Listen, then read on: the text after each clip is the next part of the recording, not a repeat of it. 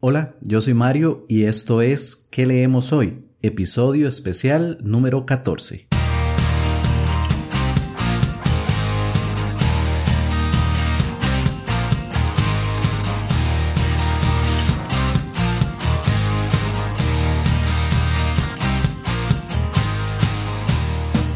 Hola nuevamente, qué alegría que estés por acá. Te saluda Mario. Estás escuchando ¿Qué leemos hoy? Un podcast sobre libros y recomendaciones de lectura. Este es el episodio número 14, en el que te voy a presentar una conversación que tuve con el escritor costarricense Daniel Fernández Macís. Espero que la disfrutes mucho.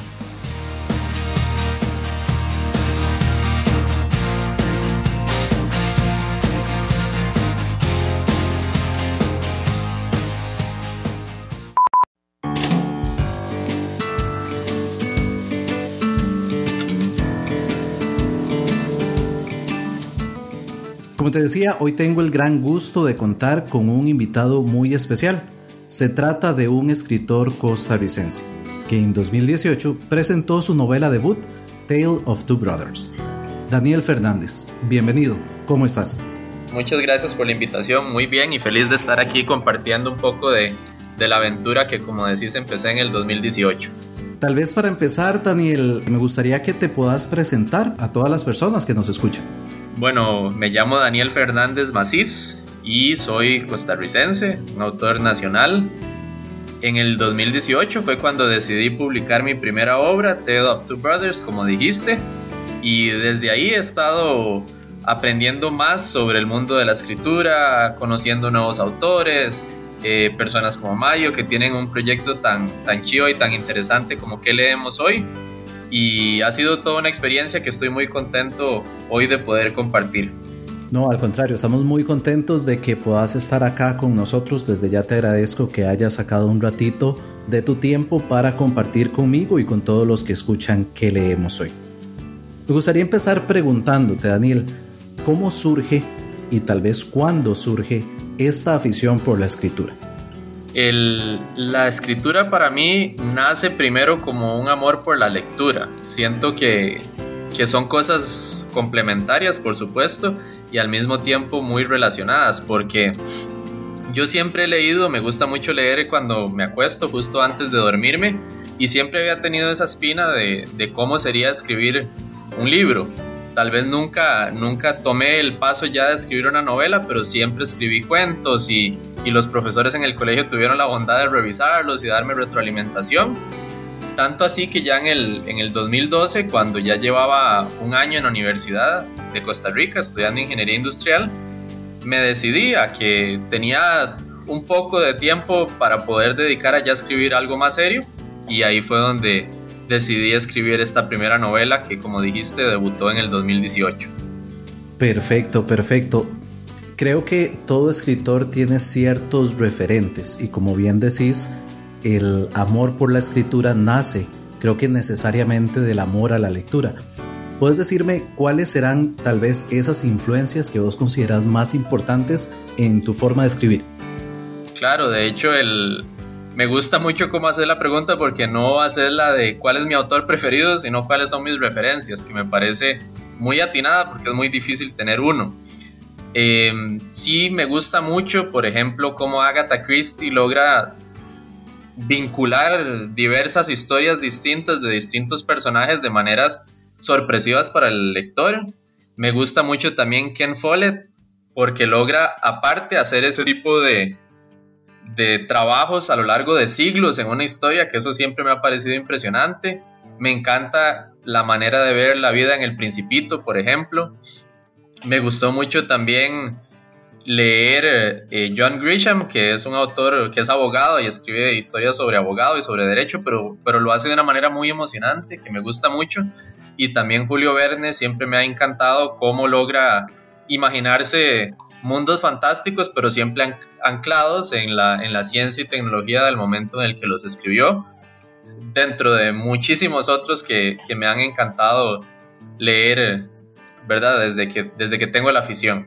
Claro, y bueno, me parece muy curioso porque la lista de autores que dijiste es de un espectro muy amplio, ¿verdad? En cuanto a géneros, en cuanto a estilos, y creo que eso siempre es importante tomar de esas diversas fuentes. Al final de cuentas, con tanto que hay escrito, con tanto que se ha escrito a lo largo de la historia, es imposible tal vez tener un estilo 100% puro, siempre habrán influencias, pero entre más fuentes existan, pues más variado, más rico será el resultado.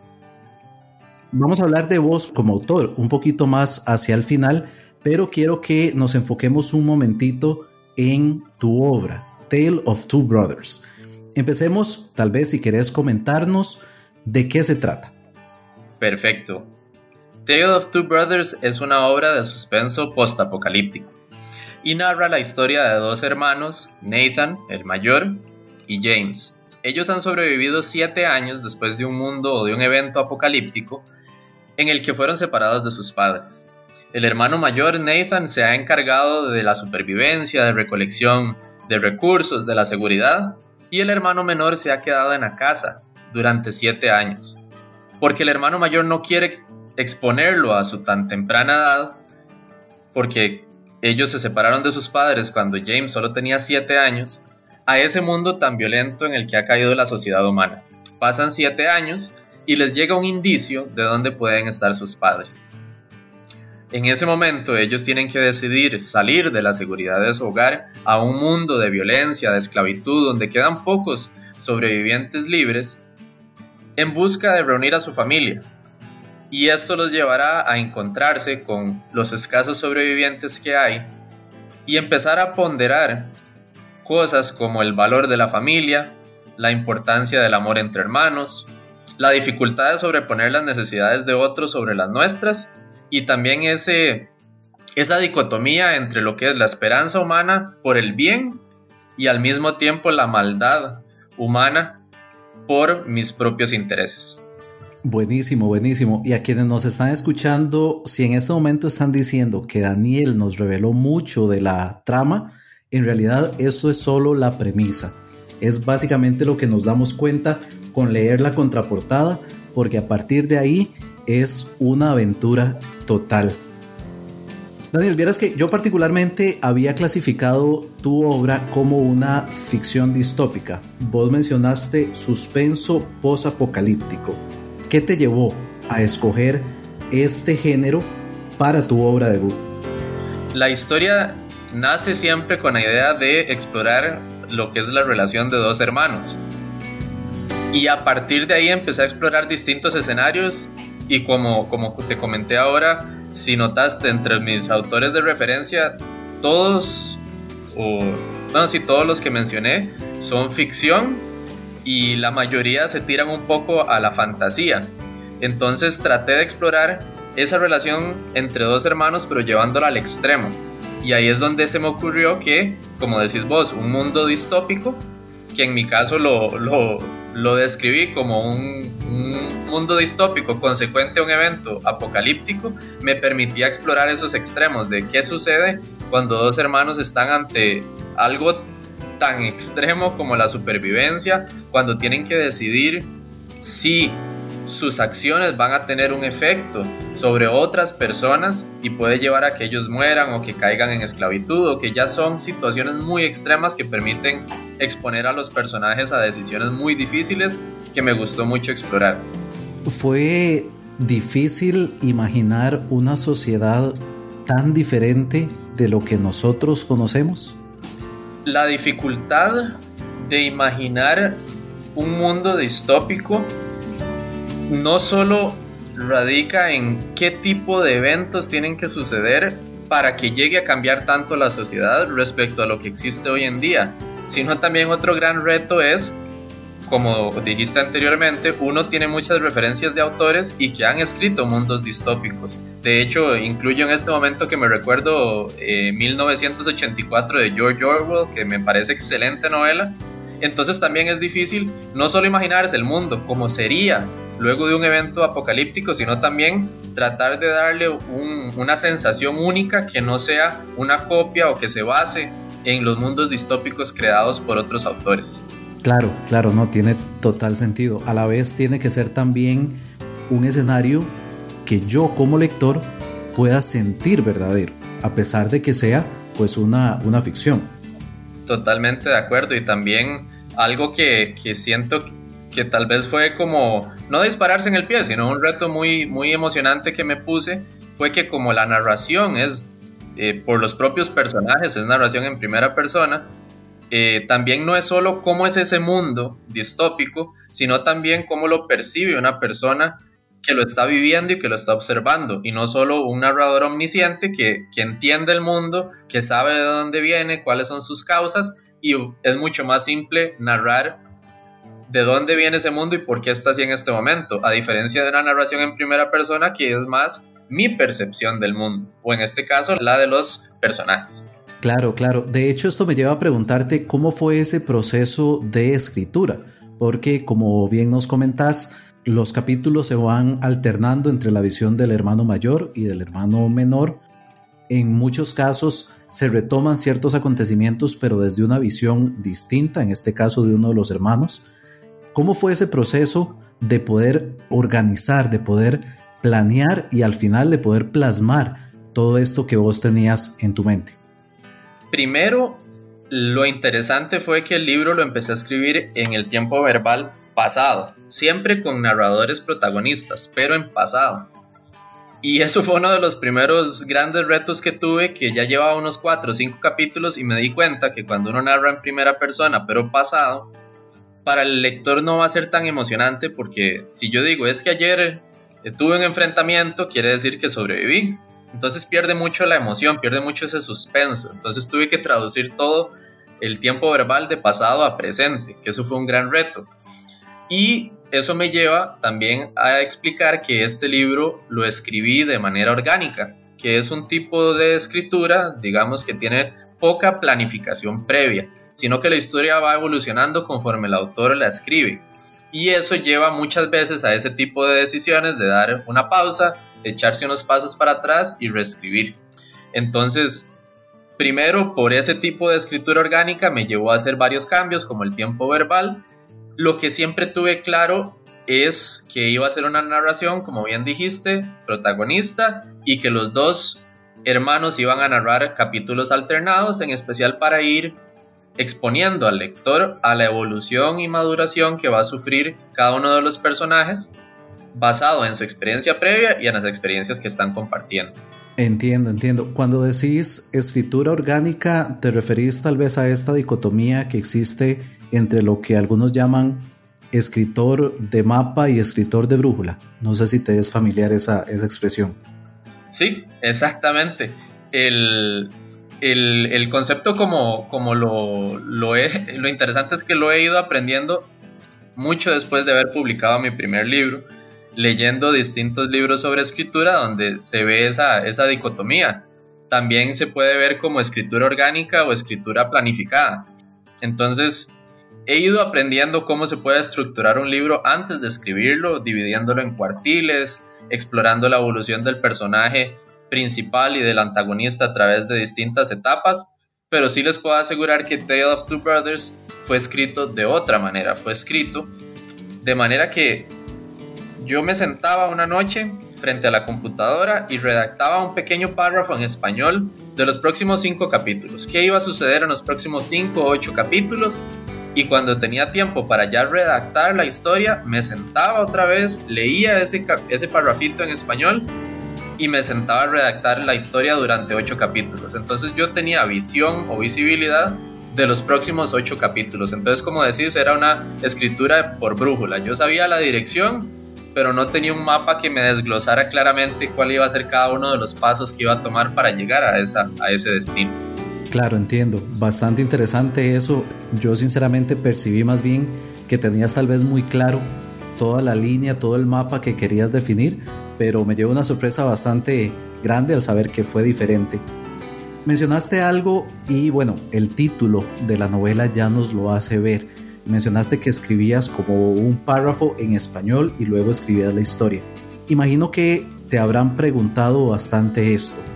¿Qué te llevó a escribir la primera novela en inglés, siendo un autor costarricense, siendo que nuestro idioma materno es el, el español? ¿Por qué decidiste escribir más bien en inglés? Excelente, sí. el, de hecho, retomo nada más con respecto a la pregunta anterior. También fue muy emocionante para mí haberlo escrito así, porque entonces yo supe el final del libro hasta el día que lo escribí. Que eso fue algo, una experiencia muy particular que viví, que fue increíble el día que lo estuve redactando porque iba fluyendo y se iba creando en el momento en el que lo terminé. Y eso me, permite responderte también la otra pregunta, de que esos parrafitos que me iban dando la dirección eran en español, pero como bien decís, el libro es en inglés. La decisión fue por algunas razones principales. Primero, yo me gradué del colegio, ah, conocía o podía hablar el idioma, sabía escribirlo y iba a entrar a seis años de ingeniería en la Universidad de Costa Rica. Entonces sabía que venían seis años con poca práctica del inglés y para no perderlo se me ocurrió que escribir un libro era una forma muy interesante de practicar el idioma. Luego me di cuenta que tal vez la palabra era interesante, pero también excesivamente retadora. Aparte de eso, también eh, desde que yo tomé la decisión de publicar un libro, porque una amiga de la universidad, de hecho, trabajó en, en Amazon, me dijo que existía la plataforma que antes se llamaba Create Space de Amazon entonces yo dije, bueno, si lo publico a través de Amazon, escribirlo en inglés tal vez me va a abrir una oportunidad o un mercado un poco más amplio. Y lo último era que me pareció que me gustó mucho el término que usaste en, la reseña que publicaste en tus redes, mi ópera prima, fuese en inglés porque eso implicaba que iba a ser un reto gigantesco. Una, mi primera novela en un segundo idioma, y aparte de eso narrada por los personajes, me pareció que era un reto muy interesante y muy particular que me quise imponer. Perfecto, yo por lo poco que te conozco he podido ver que sos una persona no solo que gusta de los retos, sino que posiblemente nunca queda del todo conforme con lo que logra porque siempre piensa en cómo mejorar. ¿Qué tanto te gustó el resultado? ¿Qué cosas ahora, en el punto en el que estás, sabiendo todo ese proceso, ¿qué habrías hecho diferente? Lo que sí, sí, me gusta mucho el enfoque. De hecho, en este momento me estoy leyendo un libro que se llama Mindset de Carol Dweck, que habla de eso, como de las mentalidades eh, fijas y las mentalidades de crecimiento. Y justo lo que decís es cierto. Me gusta pensar o tener la mentalidad de que todo se puede mejorar de alguna u otra forma. Con el resultado de Tale of Two Brothers estoy muy satisfecho en especial porque el libro lo terminé en febrero del 2018.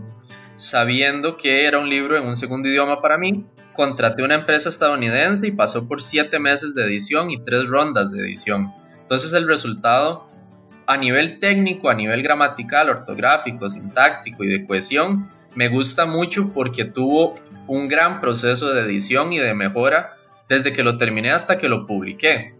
No obstante, cuando lo leí ya una vez publicado y me llegó mi primera copia, yo pensé que lo iba a poder leer sin hacer anotaciones, sin poder hacer correcciones, pero es, más bien esa copia está llena de anotaciones y correcciones que me gustaría hacer en una futura edición, en especial porque con el tiempo uno va aprendiendo más sobre escritura y ahora cuando lee es un poco más crítico.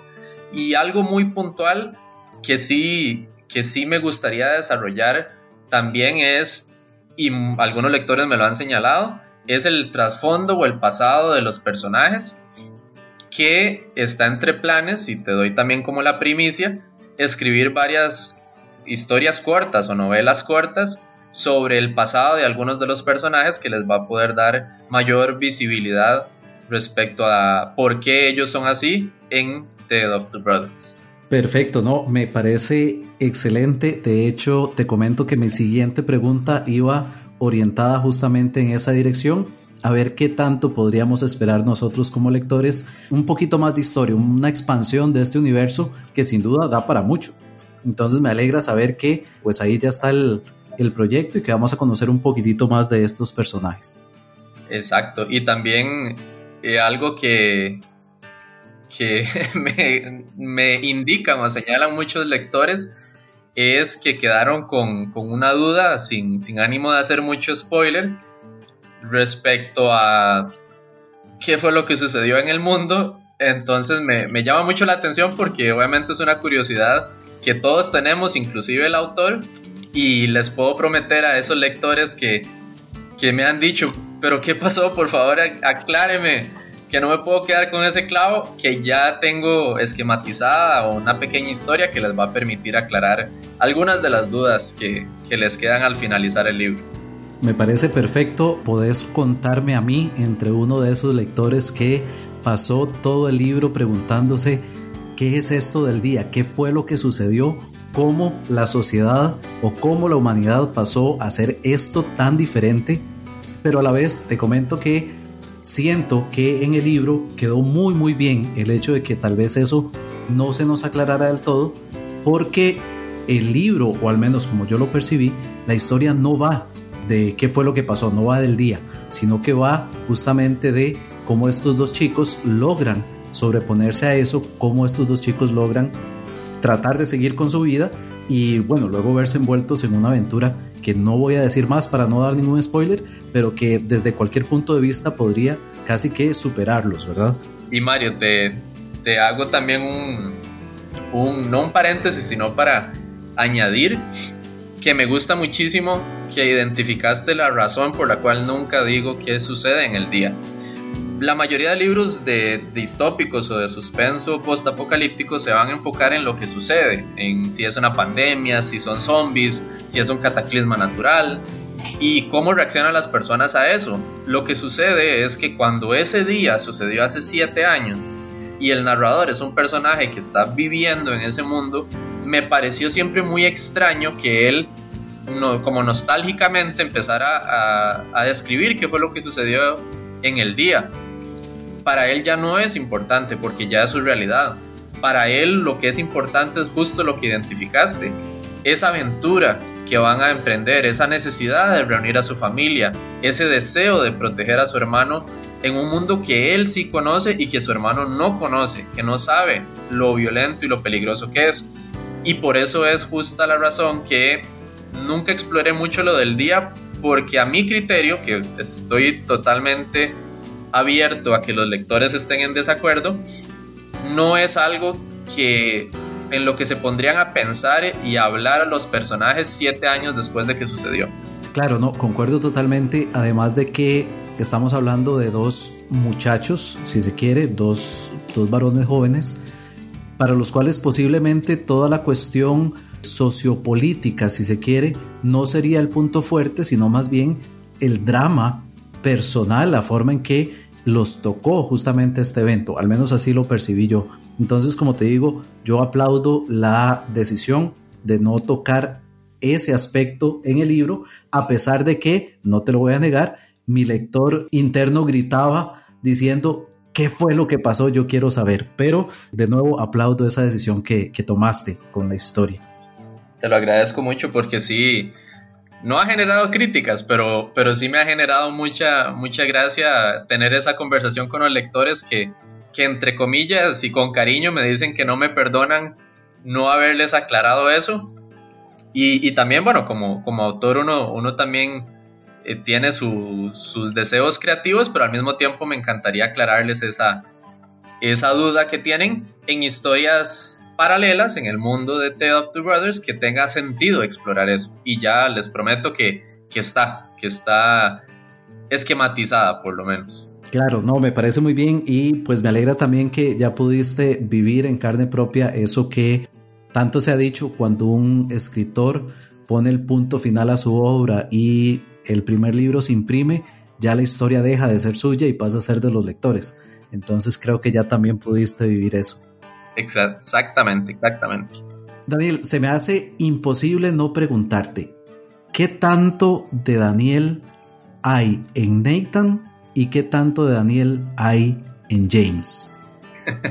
De hecho, es muy, muy interesante porque el libro yo lo empecé a escribir en el 2012, cuando yo tenía 20 años, y lo terminé en el 2018, cuando tenía 26 años. Y curiosamente, Nathan tiene 26 años. en, el, cuando transcurre la historia, ¿verdad? Entonces, por cosas del destino, terminé el libro a la misma edad que la que tiene el personaje, eh, bueno, uno de los dos personajes principales, que es el hermano mayor. Yo soy hermano mayor. Yo tengo un hermano menor al que le llevo 8 años y, bueno, James y Nathan tienen una diferencia de edad un poquito más amplia, pero también es una diferencia de edad considerable. Entonces, hay ciertas características mías reflejadas en el personaje de Nathan. Y hay ciertas características de mi hermano menor en el de James. Pero sí traté de ser muy consciente mientras escribía de tal vez reflejar algunas de mis características personales y las de mi hermano en los personajes, pero también darles características totalmente distintas a las que nosotros tenemos.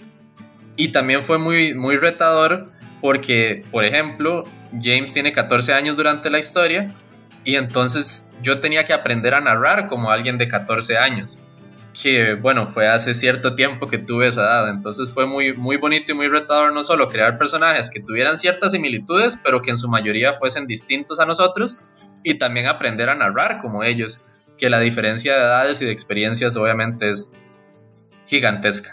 Claro, definitivamente no, y es un reto importante, al menos así lo percibo, porque el registro tenía que ser distinto. Uno como lector tenía que poder identificar quién estaba narrando en ese momento. Es decir, la, narración tenía también que reflejar cuál de los dos personajes estaba en el foco, que eso definitivamente no es algo fácil. Exacto, y de hecho, no sé si lo notaste vos, que también, como decís, es parte de la percepción de quienes ya son propietarios de mi obra, que son los lectores. En, en la narración de Nathan es, es, mucho más fría y cínica y calculada. Las, hasta las oraciones son más cortas, más al punto, mientras que James es una persona más emocional, más temerosa, que tal vez no logre organizar sus ideas de la misma manera, entonces se ve una narración más, más de observación, más de emoción y no tanto de acción y de, al grano, qué es lo que está sucediendo. Y eso fue parte del reto que me puse de tratar de darle a cada uno no solo una voz distinta, sino también, eh, y bueno, ya hemos conversado anteriormente que, que los dos somos ingenieros, y, y, entonces yo siempre llevé un control de la cantidad de páginas que tenían los capítulos de Nathan y la cantidad de páginas que tenían los de James para tratar de darles el mismo protagonismo en historia y que no de la nada fuese un libro de 380 páginas en las que 350 eran de un hermano y las 30 restantes de otro, ¿verdad? Sí, claro, totalmente, porque el título es Tale of Two Brothers, los dos tenían que tener ese mismo tiempo de foco, ¿verdad? Exacto.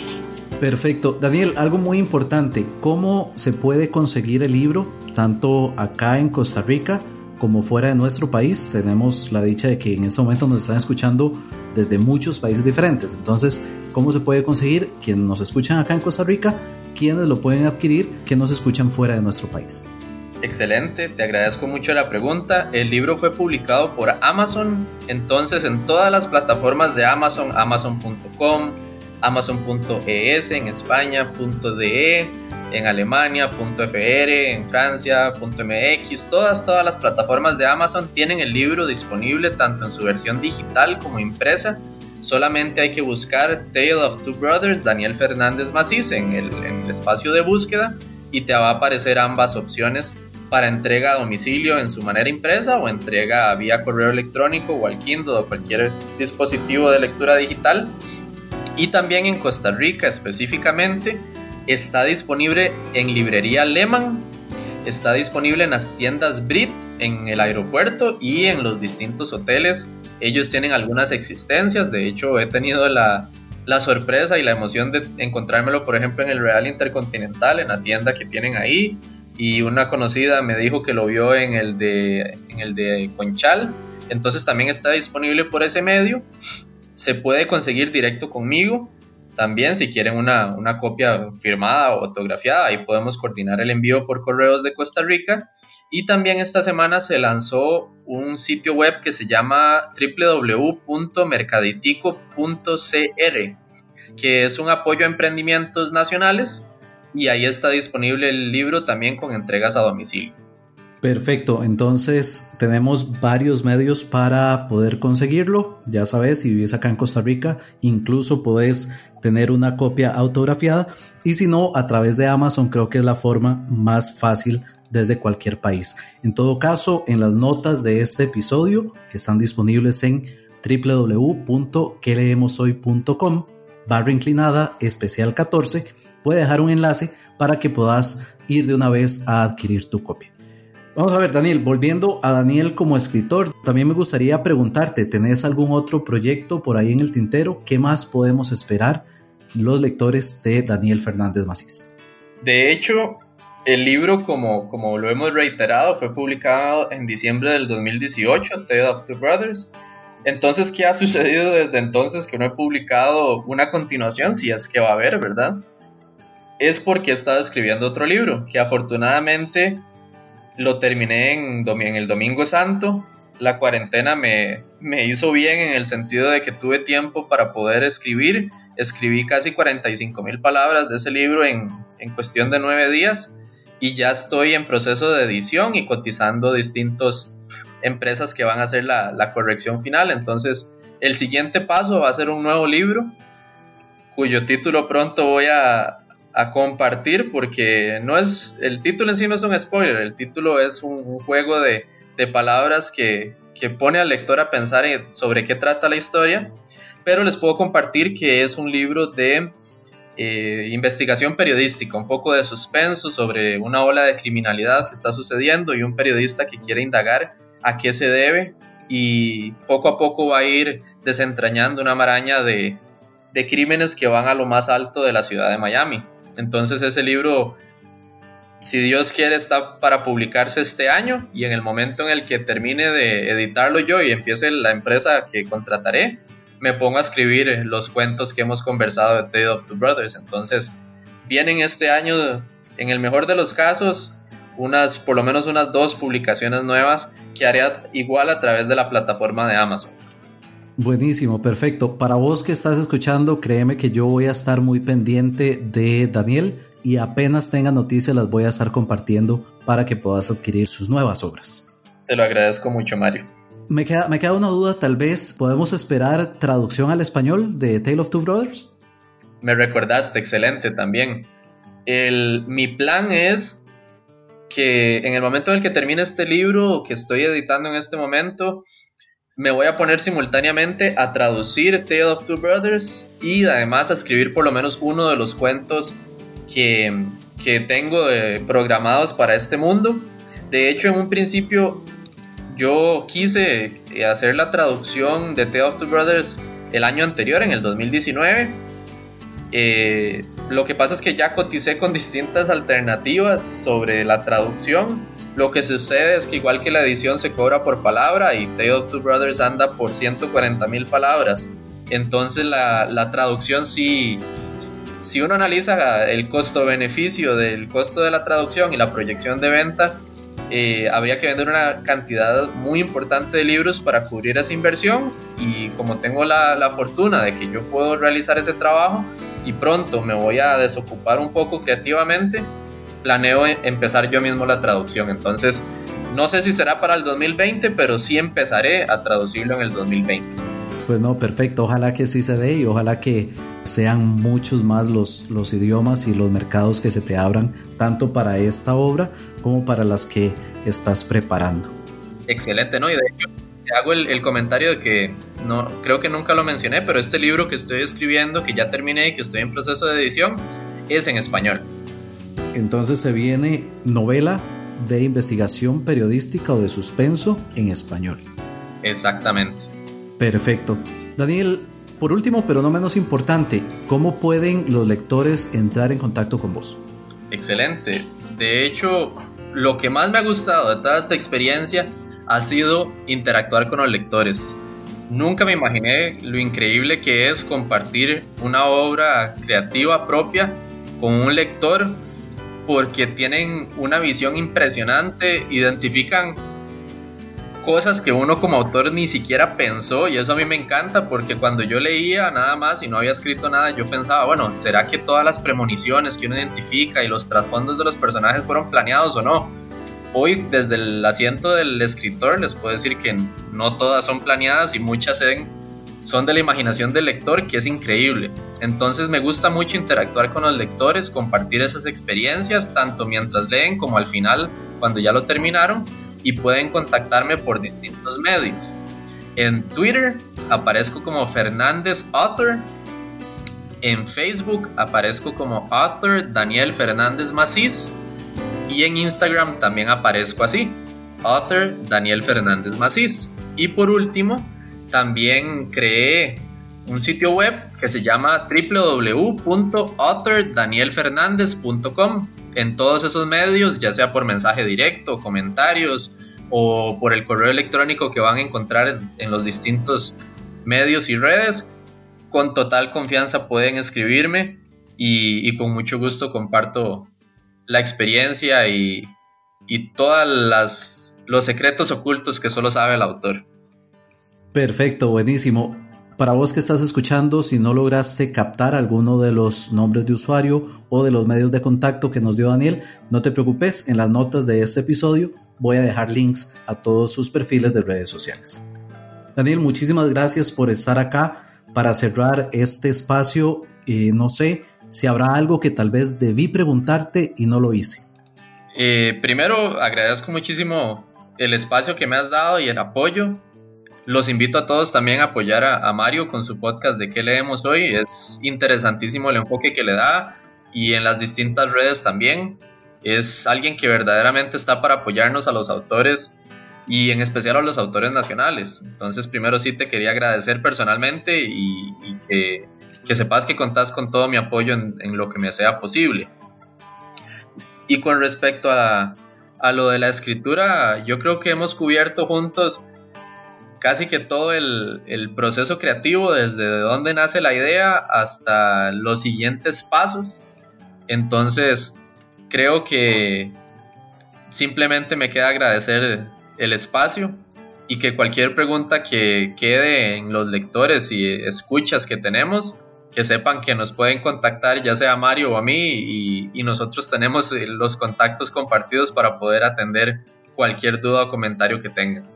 Perfecto, claro. De mi parte, más bien agradecerte a vos.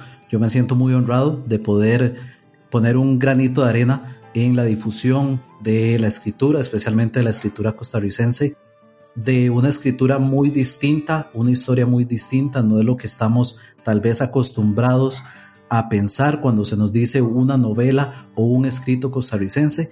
Entonces yo de verdad que me siento muy honrado y te agradezco de nuevo muchísimo por este espacio y como te decía hace un ratito, las puertas de qué leemos hoy siempre van a estar abiertas para vos, para cuando quieras presentar una nueva obra y desearte el mayor de los éxitos tanto con Tale of Two Brothers como con todos estos proyectos que tienes a futuro, que son bastantes y eso me alegra. Entonces desearte muchísimos éxitos en todo lo que viene.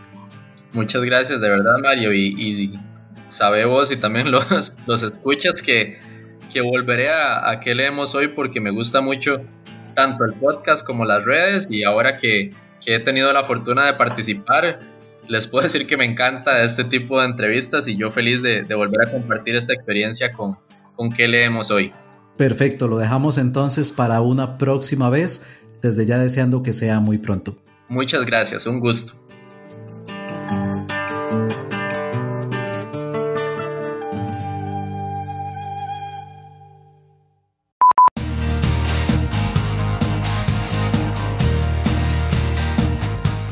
Y pues bueno, así llegamos al final de este episodio especial. Ojalá te haya gustado tanto como a mí. Me despido no sin antes recordarte que las notas de este episodio están disponibles en www.queleemoshoy.com barra inclinada especial 14. Además, recordá que Que Leemos Hoy está presente en redes sociales. Puedes encontrarlo en Instagram, Twitter y Facebook. Si querés conversar conmigo de una forma más extendida, puedes hacerlo a través del correo electrónico info arroba Este podcast es producido por quien les habla, Mario Chacón. La música de este episodio, tanto el opening como el ending, así como la música durante la entrevista Paper Wings y Penny Whistle, es gracias a Jason Shaw de Orionatics. Si este episodio te ha gustado, no olvides compartirlo en redes sociales, así más personas podrán conocer de este magnífico autor. Yo por hoy me despido como siempre lo hago, deseando que tengas una muy provechosa lectura.